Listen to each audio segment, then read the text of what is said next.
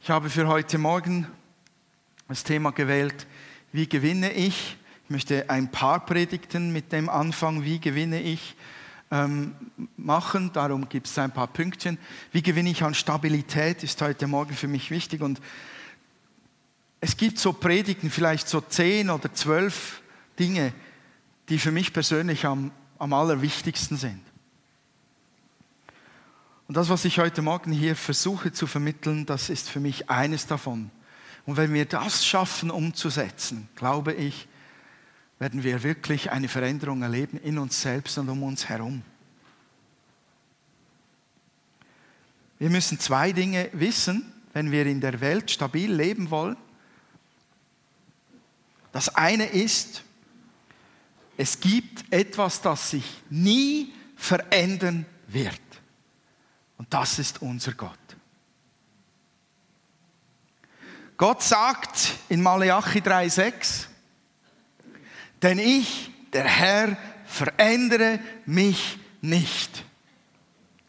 Warum sollte er auch? Er ist vollkommen. Und wenn sich Gott nicht verändert, verändert sich auch seine Liebe zu uns nicht. Denn Gott ist die Liebe. Von Jesus heißt es, er ist derselbe gestern, heute und in Ewigkeit oder morgen, für alle Zeiten. Das heißt, wir können beruhigt sein. Alles kann sich verändern in diesem Jahr. Alles. Es kann ein Durcheinander geben, Herausforderungen, totales Chaos. Aber eines verändert sich nicht. Gott und seine Liebe zu uns. Ich finde das stark. Das gibt mir Boden. Und dann gibt es noch etwas, was wir wissen müssen. Er kann aber alles verändern. Er verändert sich nicht, aber er kann alles verändern. Das ist für mich ein hoffnungsvoller Ausblick auf die Dinge, in die wir hineingeraten könnten und in, denen wir uns festgefahren fühlen und sagen, meine Güte, wie kommen wir da jemals wieder raus? Gott kann alles verändern. Und ich möchte heute gar nicht von Äußerlichkeiten reden. Der wird deine Falten nicht glätten. Die Zähne werden einfach gelber mit den Jahren. Gut, du kannst sie bleachen gehen, aber du kannst Gott nicht darum bitten, dir weißere Zähne zu schenken. Ich rede nicht von Äußerlichkeiten. Die kann er natürlich auch verändern, wenn es unbedingt sein muss. Aber es geht um etwas viel Wichtigeres. Es geht nämlich um unser Inneres. Und nicht das, was von außen kommt an uns heran in diesem Jahr, macht den Unterschied aus, ob es ein gutes oder ein schlechtes Jahr war, Ende 2013, sondern das, was in uns drin geschieht.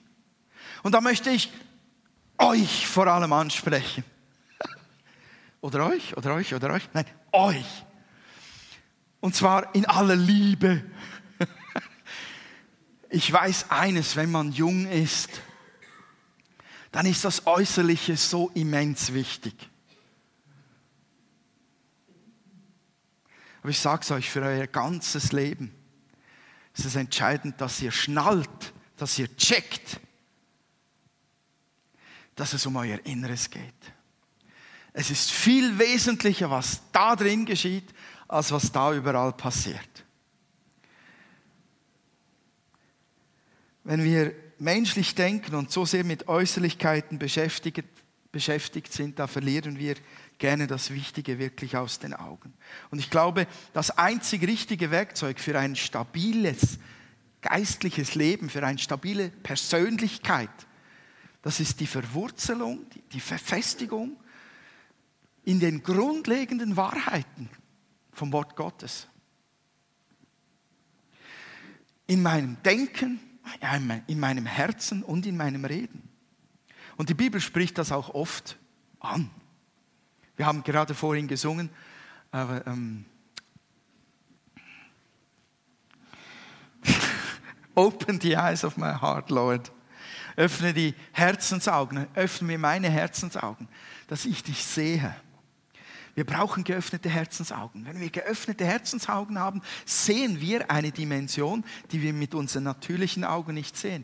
Wir sehen Gott, wir sehen seine Werke und das löst in uns Glauben aus. Und dieser Glauben bewegt Gewaltiges.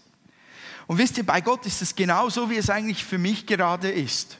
Auch für mich ganz persönlich sage ich mir, es ist nicht so wichtig, was von außen an mich herankommt, wie das, was in mir geschieht. Gott hat keine Sorgen darum, was euch trifft von außen her in diesem Jahr. Er macht sich viel mehr Sorgen darum, was in euch geschieht und wie ihr damit in euch umgeht, wenn euch das trifft, was von außen kommt. Das Gute wie das Negative.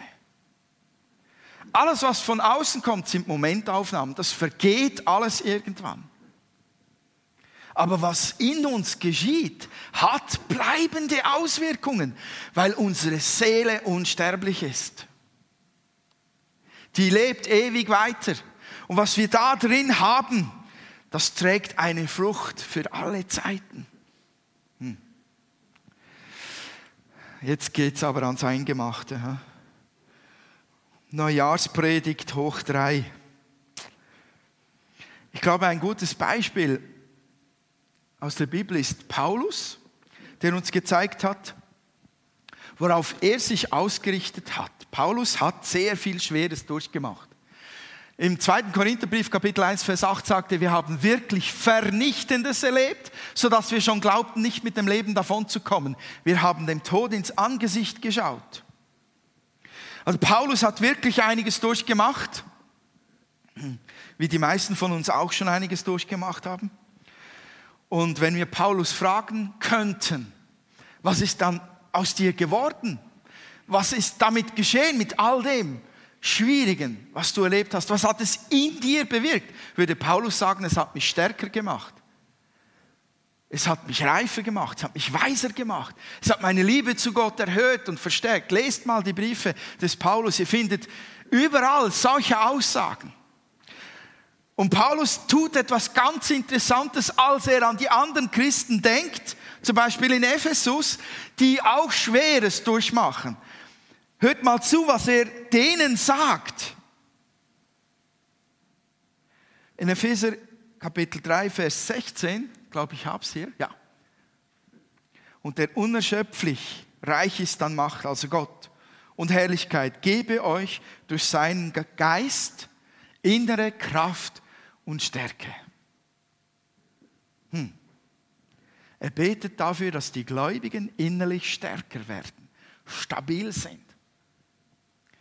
In Kolosser 1, Vers 11 sagt er, er, dem alle Macht und Herrlichkeit gehören, wird euch mit der ganzen Kraft ausrüsten, die ihr braucht, um in jeder Situation standhaft und geduldig zu bleiben.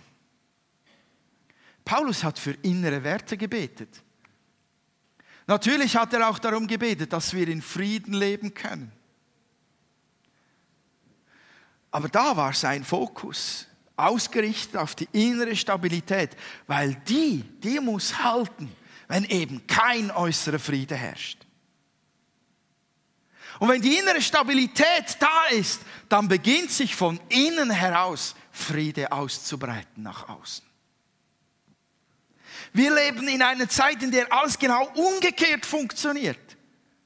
Total verdreht. Die Umstände müssen gut sein. Die Eltern müssen gut sein. Das Zuhause muss gute Finanzen haben. Eine gute Ausbildung muss sein. Ein gutes soziales Umfeld muss da sein. Eine gute Lehre muss abgeschlossen werden. Ein guter Beruf. Ein schönes Zuhause. Und dann geht es uns gut. Und dann geschieht nichts Böses. Ja, Gugusto. Und dann hörst du wieder, gerade an Weihnachten, ein Vater erschießt drei, vier Leute oder was weiß ich. Und alles hat funktioniert von dem, was ich gerade aufgezählt habe. Es ist mehr, mehr da als das, was von außen uns bestimmt, nämlich von innen, aus unserer Stärke im Herrn sollen wir bestimmt werden. Und Leute, ich predige das mir selbst in den letzten Wochen wirklich intensiver als auch schon. Ich merke, dass ich das selbst auch brauche. Wie werden wir dann innerlich stabil? Dann gehe ich zu einem anderen großen Beispiel, das ist David. Der König David glaubt nicht, dass Obwohl es von David heißt, er sei ein Mann nach dem Herzen Gottes gewesen, dass es David einfach leicht hatte. Der kam nicht mit dem goldenen Löffel auf die Welt. Gar nicht. Und er hatte wirklich keinen kein leichten Weg bis zu dem Punkt, als er wirklich regieren durfte in Freiheit. Und selbst dann wurde er noch regelmäßig angegriffen. Und David, der hatte auch die größten Kämpfe in sich drin zu kämpfen, nicht außen drum. Und es gibt ein Wort aus Psalm 13, das so etwas ausdrückt, wie, wie David innerlich das erlebt hat. Wie lange noch, Herr, willst du mich vergessen? Etwa für immer? Wie lange noch willst du dich vor mir verbergen? Spürt ihr den Kampf, den er in sich drin hat? Er redet da nicht von Leuten, die den Schädel spalten wollen, weil sie seinen Thron ihm entreißen möchten, sondern er redet von seinem inneren Kampf, den er hatte. Vers 3 sagt er, wie lange noch muss ich unter tiefer Traurigkeit leiden und den ganzen Tag Kummer in meinem Herzen tragen. Ich bin ganz sicher, es gibt unter uns heute Morgen Leute, die in diesem Psalm einstimmen. Im Psalm 34, Vers 20 sagt etwas ah, so Hartes, so Beängstigendes. Wer nach Gottes Willen lebt, der erfährt viel Leid. Und dann gibt es das Komma. Aber der Herr wird ihn aus allem Unglück befreien. Lest mal den 34. Psalm. Ich habe ihn Ursula Chen im Spital vorgelesen und, und ausgelegt. Das ist so spannend, dieser 34. Psalm. David hat sein Herz immer wieder vor Gott ausgeschüttet. Immer wieder. Er hat gesagt, wie es ihm geht. Er hat nicht zurückgehalten, keine komischen, frommen Illusionen gewälzt, sondern er gab sein Herz. Aber dann blieb David auch nie dort einfach stehen, sondern David übernimmt Verantwortung für das, was in ihm abgeht und er dreht den Spieß um und er sagt nicht nur, dass zahlreich die Leute sind, die leiden, weil sie nach Gottes Willen leben, sondern er sagt auch, aber aus alledem hilft mir der Herr. Aber ich möchte, dass wir das Aber in Zukunft genauso gebrauchen wie David. Es gibt viele Aber, Aber, Aber in uns drin, die wir gerne zur Entschuldigung von, von unserem Verhalten benutzen. Aber ich bin so ein Arme. Ich bin so müde. Ich war so traurig, ich war so verletzt, war so alleine. Aber das Geld hat wieder nicht gereicht diesen Monat. Aber der Teenager, den wir da unser Kind nennen, ist so ein mühsames Kerlchen. Wir kennen tausend Aber, um zu entschuldigen, um unser Verhalten, unser Denken und Reden zu entschuldigen. Aber wenn wir es lernen, aber der Herr hilft mir, aber der Herr steht mir bei, aber der Herr verlässt mich nie, aber der Herr wird mir den Sieg schenken, dann wird uns das verändern. David hat uns das vorgelebt. Und da komme ich auf einen wesentlichen Punkt, um Stabilität zu fördern in uns, stabiler zu werden. Das ist, deinem Herz zuzuhören. Wie redet dein Herz den lieben langen Tag lang? Was hörst du da? Wie hört sich dein inneres Gespräch an? David sagt im selben Psalm 34. Ähm, Vers 2, ich will den Herrn loben alle Zeit. Sein Lob soll immer da in meinem Munde sein. Hat David das immer gemacht? Nein. Er hat das nicht immer fertig gebracht. David hat auch gekämpft und versagt. Seine Klagen sind nicht Lobpreis, aber David hat sich immer wieder an einem Punkt vorgenommen, sein Herz danach ausgerichtet, sich verpflichtet, Gott zu loben, über alles hinaus. Leute, das muss man sich vornehmen. Da muss man den Heiligen Geist um Hilfe bitten. Da muss man einen Bund eingehen, ein das ist kein Ding, wo man mal schnell darüber hinweggehen kann. Das ist eine Anstrengung. Da sind wir herausgefordert. Es sprudelt nicht einfach aus uns heraus. Ja, immer lobe ich den Herrn. Halleluja. Oh, es hat mich gerade einer geschnitten auf der Autobahn. Du Dödel, du, aber ich preise den Herrn. Das geschieht nicht einfach automatisch. Das ist eine Herausforderung. Ja, Leute, es ist anstrengend, tatsächlich. Was ist in unserem Mund? David sagt im Psalm 71, oh, den habe ich nicht da. Ähm, mein Mund ist voll von deinem Lob, von deinem Ruhm den ganzen Tag. Hm. Warum sind unsere Worte so wichtig? Deswegen, weil die Bibel sagt, Tod und Leben stehen in der Gewalt der Zunge. Das hat natürlich auch damit zu tun, dass gerade David zum Beispiel jemanden hinrichten konnte, indem er es aussprach, tötet ihn. Und es geschah. Aber wir können auch unseres, unseren Glauben töten. Wir können unsere, die Verheißungen, die wir erhalten haben, die können wir kaputt reden. Wir können das, was Gott uns eigentlich geschenkt hat, mit Jesus Christus, das können wir totschwatzen. Wir können die Kraft kaputt verleugnen mit unserem Reden, indem wir sagen, ja, Gott tut ja doch nicht, Gott hilft ja doch nicht, aber er ist ja doch. Versteht ihr, was ich meine? Darum ist Leben und Tod in der Gewalt der Zunge. David sagt, bitte Herr, lass dir die Worte meines Mundes und die Gedanken meines Herzens gefallen. Herr, mein Fels und Erlöser. Wir müssen lernen, gerade in schwierigen Zeiten darauf zu achten, was wir sagen.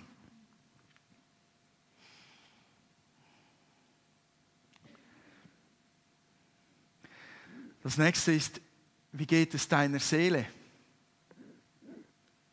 Habe ich das nicht schön? Ah, gut, okay. Wie geht es deiner Seele? Wie gehst du mit deinen Gefühlen um? Ich glaube, wir kennen alle unterschiedliche Gefühle. Minderwertigkeit, Depression, Versagen, Unfähigkeit, Angst, Lustlosigkeit, Gleichgültigkeit. Es passiert so schnell, dass wenn wir diesen Gefühlen Raum geben und zuhören und sie noch bestärken, indem wir in ihnen versacken und uns ihnen total hingeben, dass wir meinen, das sei die Wahrheit, das, was ich fühle. Wir meinen, wir seien Versager. Wir meinen, wir seien Minderwertigkeit. Wir meinen, wir glauben, wir denken sogar, ja weißt du, ich bin halt niemand Besonderes. Kennt ihr das? Das kommt viel aus Gefühlen heraus. Und wenn man in denen wirklich baden, den Raum gibt, meint man, das sei die Realität. Das ist es aber nicht. Es ist sehr gefährlich zu meinen, unsere Gefühle geben immer die Wahrheit, die Tatsache, die Realität wieder. David hat ja oft in seiner Seele zu kämpfen und er sagt hier im Psalm 34, 3 und 4, sagt etwas, was wichtig ist, meine Seele rühme sich des Herrn, die Elenden sollen es hören und sich freuen, erhebt mit mir den Herrn und lasst uns miteinander seinen Namen erhöhen. David tut hier etwas, er befiehlt seiner Seele etwas, sich so und so zu verhalten. Und das Wort erheben ist ganz wichtig, weil dieses Erheben sagt zum Beispiel auch Maria, nachdem sie äh, erfahren hat, dass sie schwanger wird sein, dass sie ähm, den Erlöser zur Welt bringen wird, sagt sie in Lukas 1,46, meine Seele erhebt den Herrn. Was heißt erheben? Das heißt Gott groß machen. Groß machen, groß machen, groß machen. Sich bewusst werden, wer er ist. Das Ausbreiten, das vor Augen haben, das Wälzen, das Einatmen, das Essen, das Trinken. Das bedeutet groß machen. Wir müssen es zur Angewohnheit machen, den Herrn groß zu machen, wenn wir im Elend sind. Und wisst ihr, die meisten von uns, ich glaube, es geht euch vielleicht wie mir, da hat man nicht zuerst einmal Lust dazu. Da muss man wieder sagen, Herr, hilf mir. Heiliger Geist, hilf mir. Mir geht es nicht gut, mir ist es nicht gerade darum, den Vater im Himmel zu loben, aber ich will es tun. Hilf mir. Seid ihr noch da? Seid ihr schon nach 2014 rübergeschlafen? ist schon etwas viel. Ist schon viel. Fordert schon heraus. Ist auch noch nicht fertig. Hm.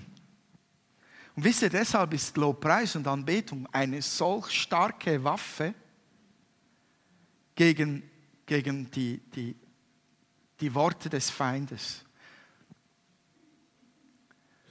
Wir können uns nicht im Elend wälzen innerlich und zugleich Gott erheben. Wenn du beginnst, Gott anzubeten und ihn groß zu machen, dann verschwindet dieses im Elend wälzen. Das geht einfach weg. Ich weiß nicht, ob ihr das auch schon erlebt habt. David befahl seiner Seele, auf Gott zu hoffen. Psalm 103.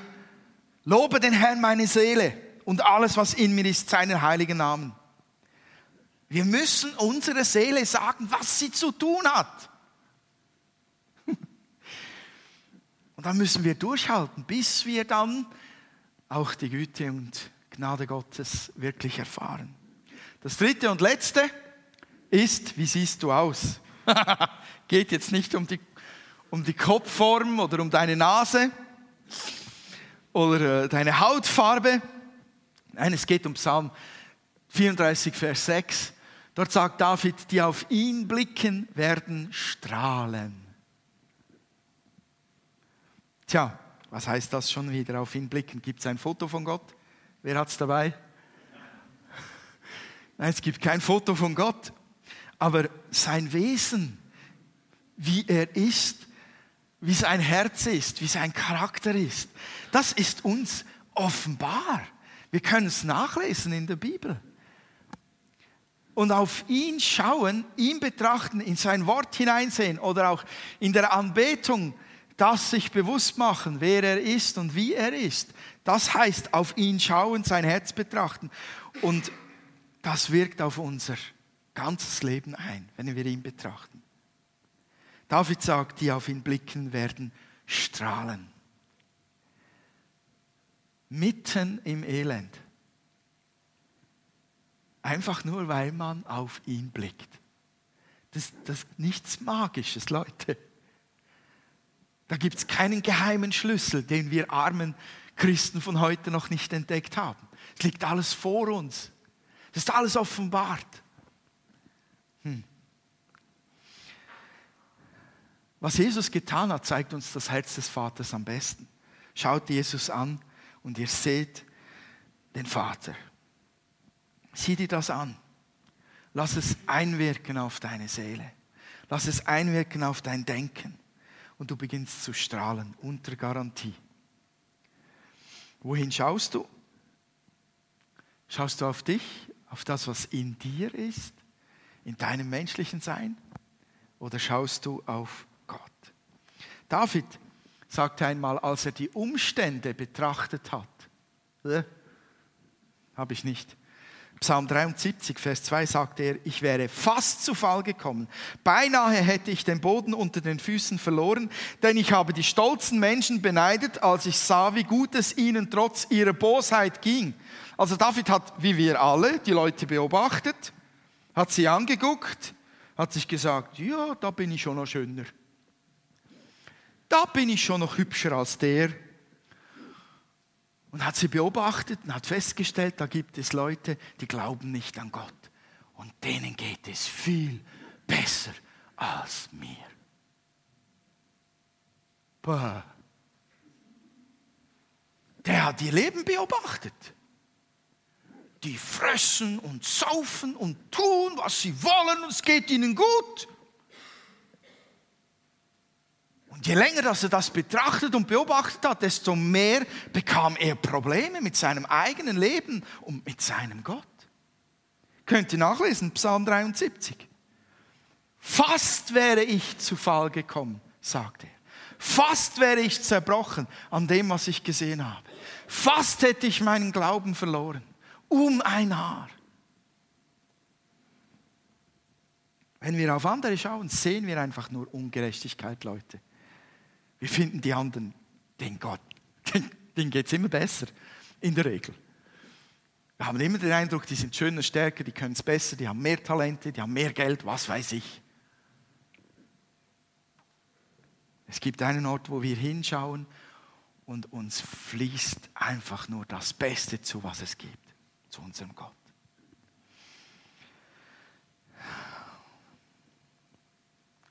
Die Bibel sagt sogar, ich aber werde dein Angesicht schauen in Gerechtigkeit.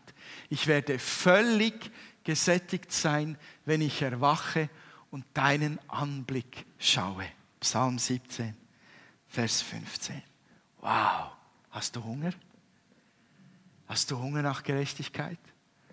Hast du Durst? Hast du Verlangen nach Liebe, nach Segnung, nach Stärkung? Schau Gott an. Der Vers sagt, wenn ich Gottes Angesicht schaue, werde ich gesättigt. Niemand sagt Amen. Darum sage ich es. Amen. Leute, wir müssen für unseren inneren Zustand selber die Verantwortung übernehmen. Wir können bestimmen, ob dieses Jahr mit Stabilität in unserem ganzen Sein erfüllt wird oder nicht, indem wir bewusst überlegen, was redet meine Seele, was redet mein Mund, wohin schaue ich, wonach richte ich mich aus. Es ist entscheidend, ein gesegnetes Jahr zu erleben. Ich glaube, dass Gott uns den Mut geben will, eine Furchtlosigkeit gegenüber diesem Jahr zu leben und das Land, das auch Gott dir ganz persönlich gegeben hat, einzunehmen. Einer großen Kraft, die in diesen Prinzipien drinsteckt. Ich wünsche euch dazu von Herzen Gottes Segen. Amen.